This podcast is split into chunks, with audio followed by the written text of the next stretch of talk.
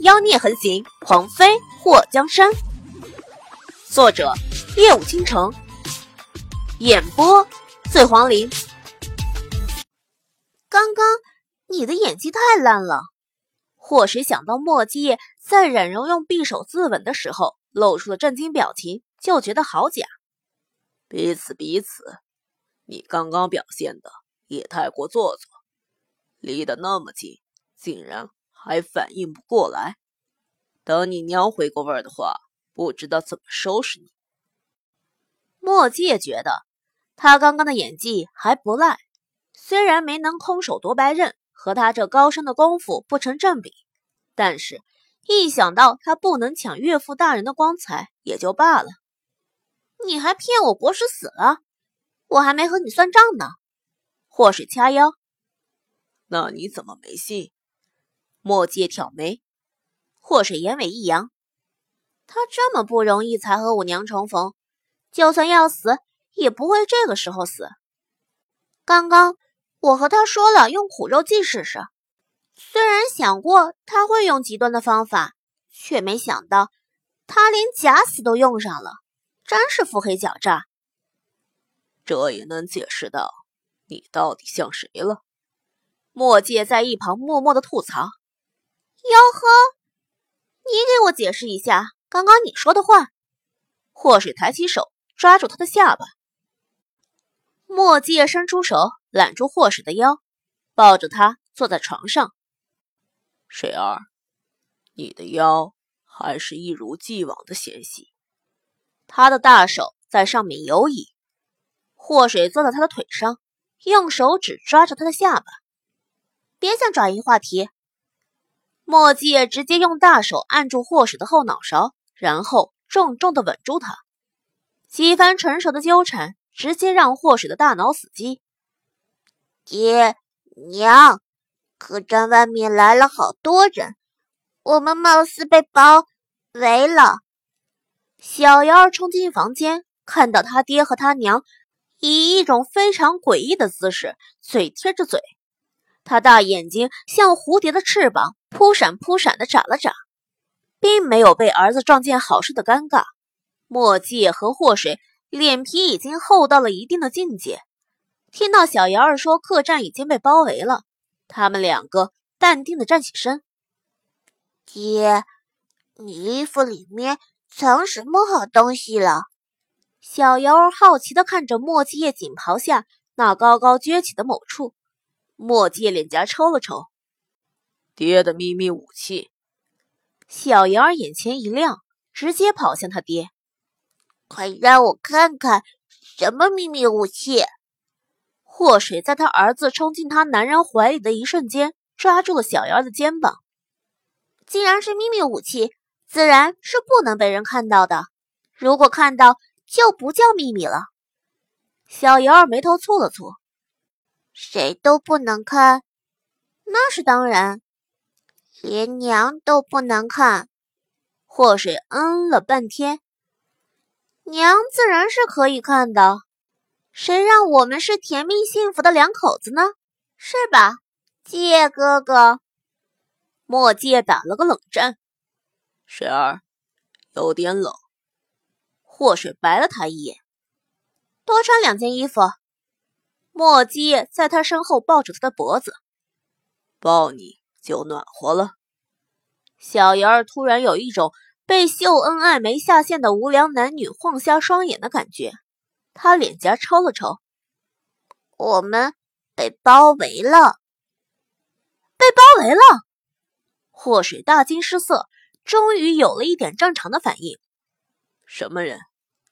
墨迹走到窗前，把窗户掀开了一个缝隙。从窗户缝隙看出去的时候，看到的是凤羽国的军队。祸水站在墨迹的身边，是大皇子的人。鬼宿，属下在。鬼宿幽灵一般的出现在门口。知道是哪方的人马吗？军队来了，就在外面团团包围，没有带头说话的。现在还不知道他们什么意思。鬼宿如实禀告：“凤羽国国师的人呢？没有他们国师的命令，那些人都在一楼候着。莫界眼眸动了一下，把邪医叫来。找来邪医去冉柔房里的时候，看到冉柔正在给凤玉墨上药。魔苍和鬼宿把凤玉墨抬到了床上，邪医非常专业的给凤玉墨止血消炎，然后上药包扎。他的手也伤了，冉柔在一旁提醒。等给凤玉墨身上的伤口处理好以后，墨迹拿出含有银鳕鱼成分的补药给凤玉墨服下。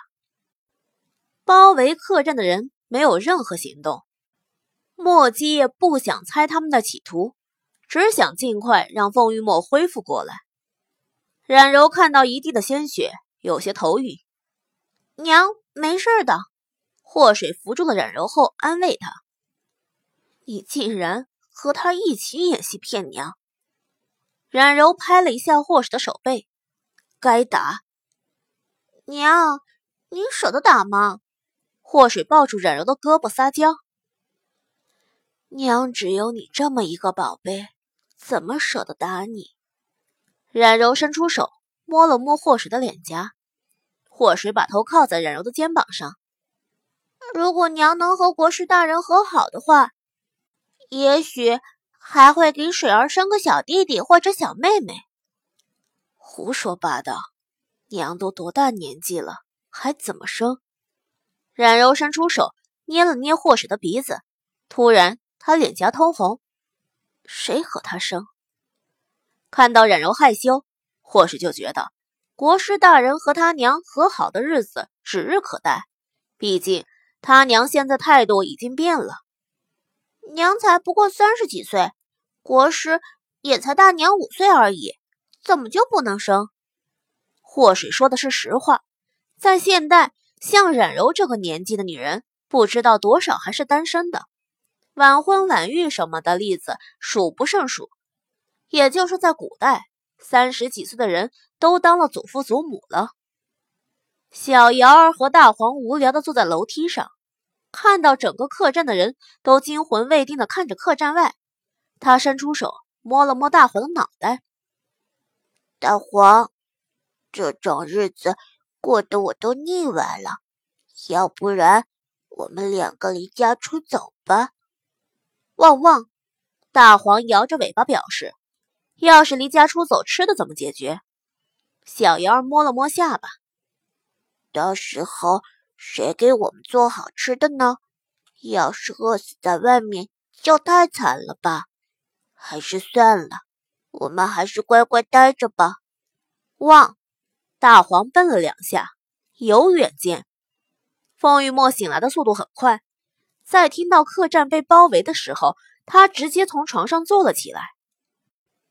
国师大人，你们凤羽国的军队据说骁勇善战，如果外面那群人想要铲平这个客栈的话，估计也是分分钟的事儿。祸水看到凤玉墨脸色虽然苍白，不过气势已经流露出来。看到冉柔眼中一闪而过的担忧，他又多问了一句：“国师大人，你的伤怎么样？”凤玉墨看了看一旁不给他正眼的冉柔，无碍。祸水看了墨迹和邪医一眼：“我们先出去，让国师大人换套衣服。”墨迹眉头一挑：“国师大人，我们等你。”冉柔要跟着众人一起出去的时候。被凤玉墨拉住了手臂，柔儿，你帮我。凤玉墨可怜兮兮的看着冉柔，刚刚的霸气一瞬间就泄露了。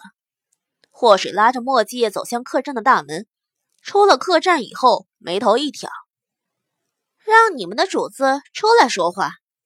祸水睥睨的看着门外的那些兵将，